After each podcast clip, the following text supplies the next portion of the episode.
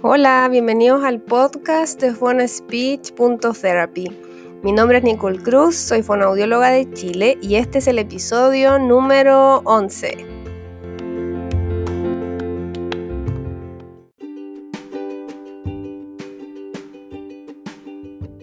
Hola, bienvenidos al podcast de phonaspeech.therapy. Hoy día tengo el agrado de estar con Nicola Araya, ella es psicopedagoga y es la creadora del Instagram rincón.neurociencias. Muchas gracias, Nico, por estar conmigo hoy día.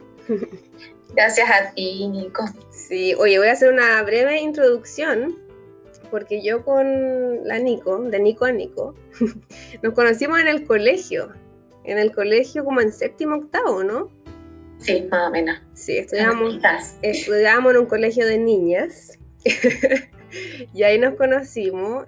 después estudiamos, el colegio era técnico, así que estudiamos juntas educación en párvulo, era, ¿no? Técnico en párvulo. No, yo estudié. ¿En serio? Empresa, sí. Uh, yo no sé otro. ¿Te cambiaste? ¿Y por qué tenía la impresión que estudiamos juntas? Bueno, pero igual seguíamos en el mismo colegio. Sí, seguíamos en contacto. Y ya después cada uno hizo su vida y hace poco nos encontramos en el Instagram. Sí, hace poquito. Sí, bueno, hoy día nos vamos a ir moviendo en distintas preguntas, pero la primera es por qué decidiste estudiar psicopedagogía. La verdad es que después de que salí del colegio, eh, me, me, fui a hacer la práctica en un banco y nunca me gustó estar tantas horas sentada frente al computador, así como tan monótono, y siempre me tiraba como de este lado eh, de los niños, así que ahí después de, de, un tiempo decidí irme por la, por la psicopedagogía, Estaba como entre psicopedagogía y lo otro que me llamaba mucho la atención era terapia ocupacional. Ya. Yo me, me, me fui por el lado de la psicopedagogía pero conocías antes a una psicopedagoga. ¿Qué te hizo como decidir, no, psicopedagogía y no terapeuta ocupacional? Sí, conocía a una que trabajaba con niños con síndrome de Down, eh, autismo, y me llamaba tanto la atención el, como el profundizar en eso, y dije, ya, esto es lo que quiero, esto es como, aquí me quiero quedar, así que por eso decidí como irme más por el lado de, de aprendizaje, me gustaba, me llamaba mucho la atención el tema de los colegios. Y decía, aquí uno nunca se debe aburrir en un colegio. claro. Haces cosas diferentes todos los días. Y claro, pues, estoy hecho.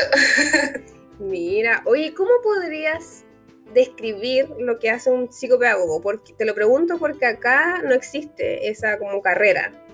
Cuando yo la intento describir, como que son muchas profesiones a la vez acá en Estados Unidos.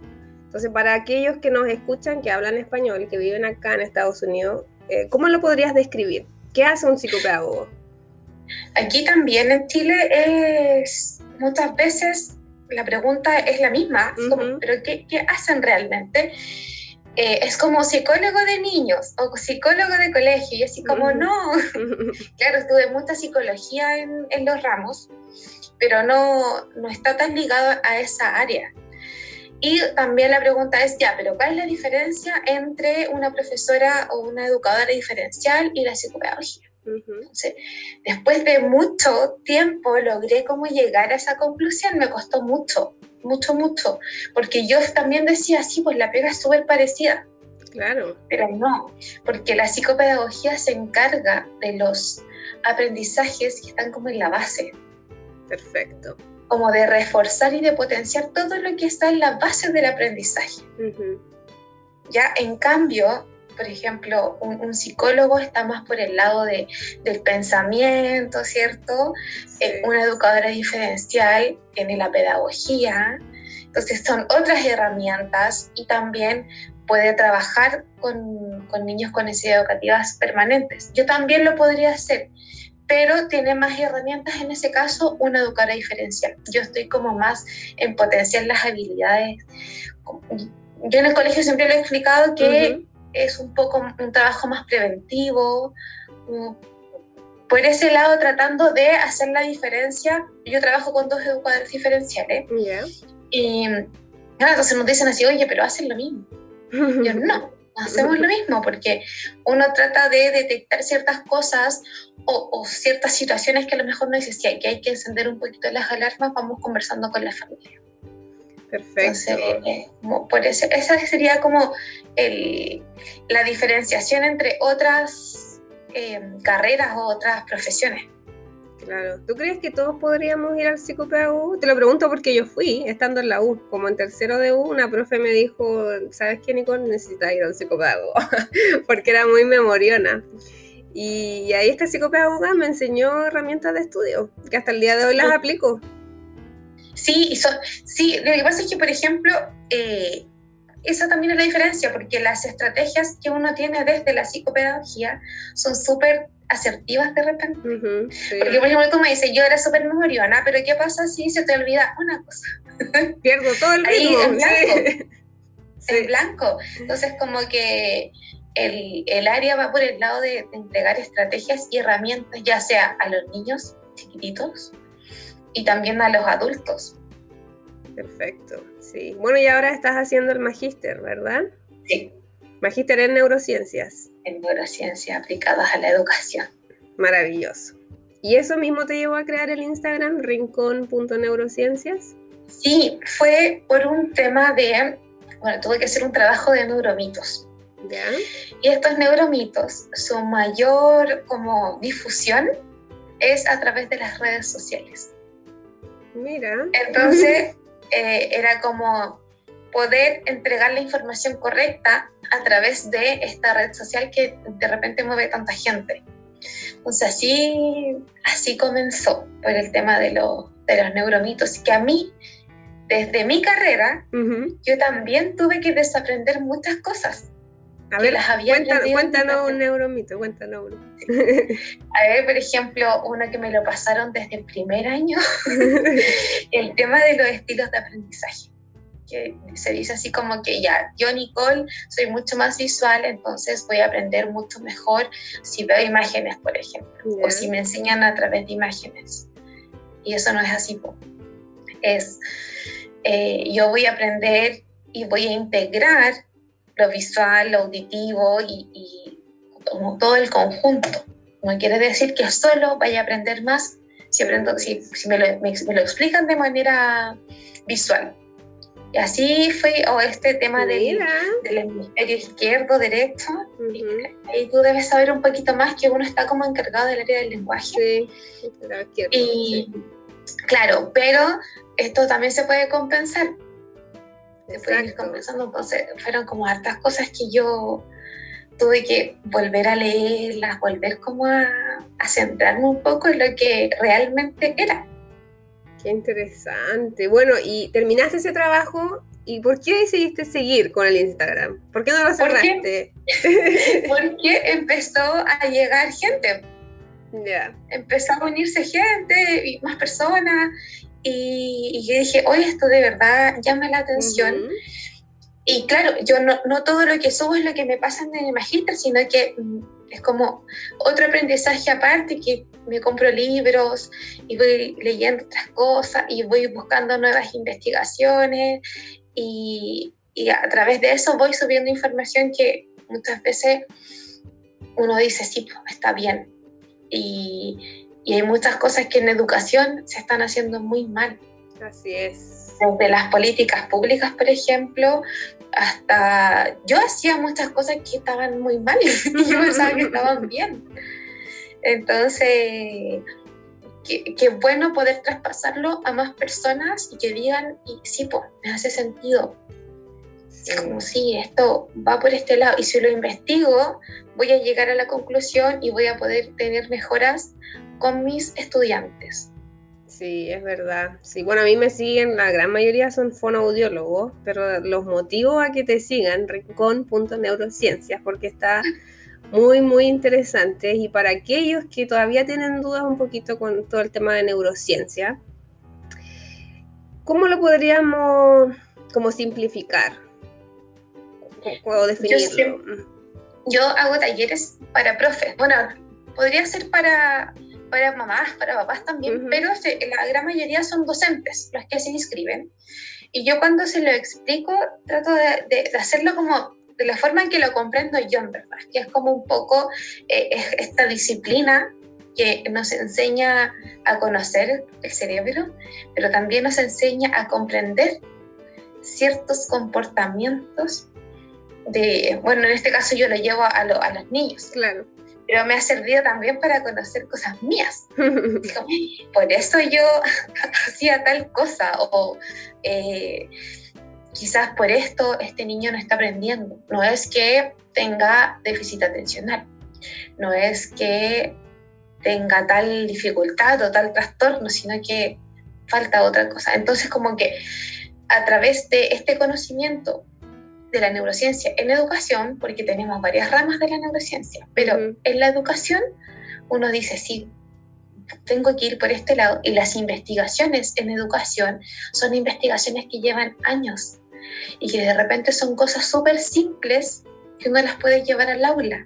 Sí. o cosas que uno hace, pero si las hiciéramos más estructuradamente, tendríamos cambios en la educación ¡ah! maravillosos. ¿sí? Es como un poco eh, decir, sí, necesitamos investigar más, necesitamos que las redes sociales, por ejemplo, sirvan para ir divulgando toda esta información, porque muchas veces nos guiamos por la moda o por la tendencia. La tendencia es hacer tal cosa o tal método educativo me, me, dice, eh, los niños aprenden mejor si se mueven. Sí, obviamente, se tienen que mover. Pero ¿qué otras cosas tengo que hacer? Y gracias a estas investigaciones, que son hechas por estos neuroeducadores que se llaman, que son científicos que están eh, involucrados en el tema educativo, hoy uno así como que, y, y es entrar a otro mundo, y uno se va así como metiendo y, va leyendo más, es como súper adictivo, a mí me pasa eso. Sí, se, te ve muy apasionada, sí. ¿Quieres seguir estudiando más al respecto con esto? Sí, me encantaría. Me encantaría poder como irme un poco más a fondo en el tema curricular. Así como algo, irme por ese lado. Modificar. Creo que ahí está ahí está el gran cambio, el tema en, lo curricular. Sí, y desde la base, ¿no? Sí. Sí. Sí. Sí, ¿tú sí porque de repente se hacen diferentes cosas en niños de educación inicial y en media están haciendo otra cosa completamente diferente. Y si siguiéramos lo mismo, desde chicos hasta grandes, a lo mejor en la, lo que nos piden hoy en día es la PTU, por ejemplo, el CIMSE aquí en Chile, que son las pruebas estandarizadas, pero si se hiciera de otra forma.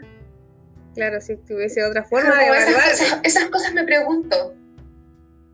Sí, sí, es verdad. Pero qué bueno que tengas esa como chispita como de, del cambio, de querer, de querer hacer un cambio. ¿Sí? Y es súper interesante, a mí me pasa con estos profes que van a, los talleres y quedan así como, sí, pues, era verdad, y muchas gracias porque esto yo lo hacía quizás, pero lo puedo hacer mucho mejor. Yo no quiero, no es que uno tenga la receta mágica, pero son cosas que, como esta información está como bajo siete llaves, la información sí está solo en las revistas y hay muchas revistas que uno tiene que suscribirse para llegar a la información. Y es como, pucha, qué lata. ¿Y por qué no nos enseñaron esto en la universidad? Sí, ¿por qué la, por qué la información está tan oculta? Sí. Porque, pero yo creo que también es algo cultural, como que, bueno, en nuestro país yo lo, lo vi cuando me moví, pero quizás como en Latinoamérica en general, que como que uno no comparte la información. Como que está ahí siempre ahí como, no, yo sé, pero no sé qué. Claro, o muchas veces uno va a cursos de, otra, a mí me ha tocado hacer cursos en, en algunas entidades en particular, como que te entregan solo lo teórico. Claro. Y uno se queda ahí, pero al final eh, uno tiene que ir siempre un poquito más allá. Pero si busco en internet, ¿qué me va a salir? y, ya, claro, uno puede decir, ya me voy a buscar al Google académico y puedo encontrar otras cosas, pero estaré buscando bien. A mí me pasaba eso al principio, ¿será verdad? Sí, ¿cuál sería tu top 3 como de las mejores páginas? Bueno, si es que las tienes, quizás ni siquiera las tienes como en, como en tu cabeza, pero como las que podríamos recurrir. Hay, una, hay un Instagram que me gusta mucho que se llama Fundación-100. ¿Ya? Eh, lo siempre era el nombre porque hay uno de mis profes que se llama Sergio Mora, que él es uno de los directores. Y siempre suben información y te dejan ahí la referencia de la revista de donde sacaron la información. Esa me gusta mucho, una que descubrí hace poco, también gracias a otro profesor, no sé si lo voy a pronunciar bien, Nature, Nature. desde, acá? Sí, sí. Digámoslo. Es como. Nature, se escribe como Nature. Ah, Nature, Nature. Sí, sí. Esa que también, súper mucha, está como enfocada en varias áreas: psicología, psicología y neurociencia, es súper entrete. Y la otra, pero eso, esta es pagada, pero sube muchas, eh, mucha información de repente. Se llama Investigación y Neurociencia.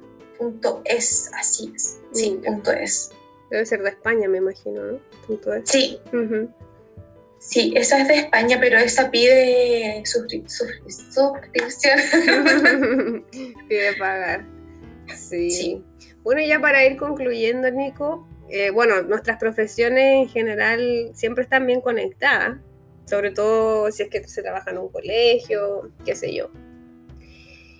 ¿Qué le dirías, bueno, a estos fonoaudiólogos que nos van a escuchar en su gran mayoría, o a estos educadores, eh, cómo podemos ir aplicando un poquito más la neurociencia con nuestros estudiantes?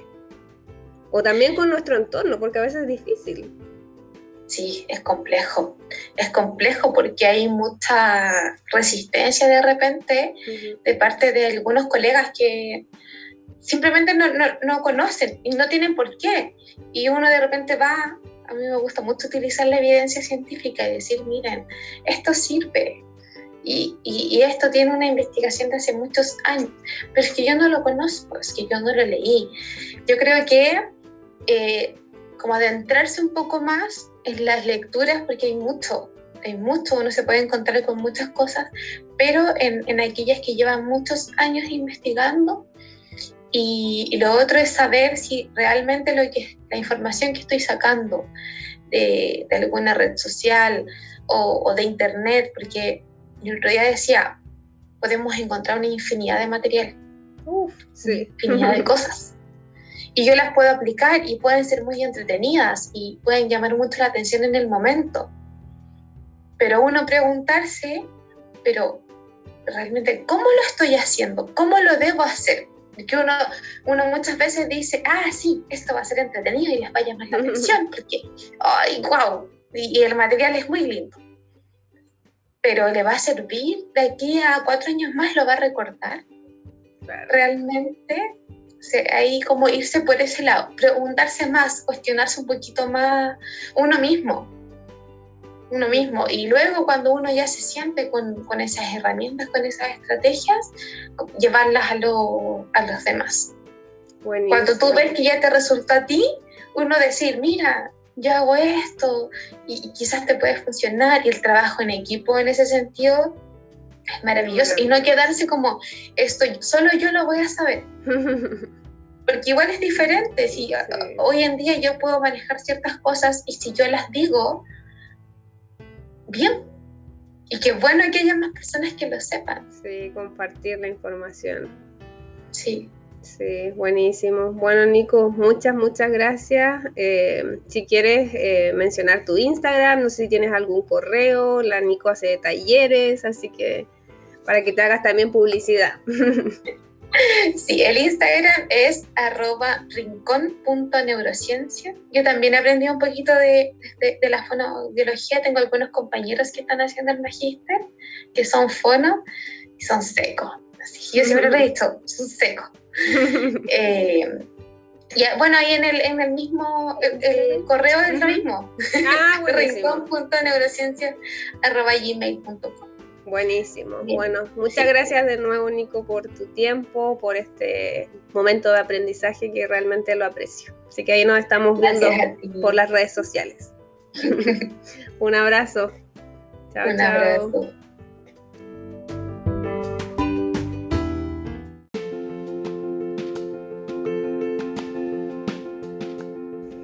Muchas, muchas gracias a todos quienes nos escucharon en este episodio número 11. Como siempre les digo, me pueden seguir en el Instagram phonaspeech.therapy. Siempre estoy recibiendo muchos comentarios, así que yo feliz de escucharlos y leerlos. Un abrazo, chao, chao.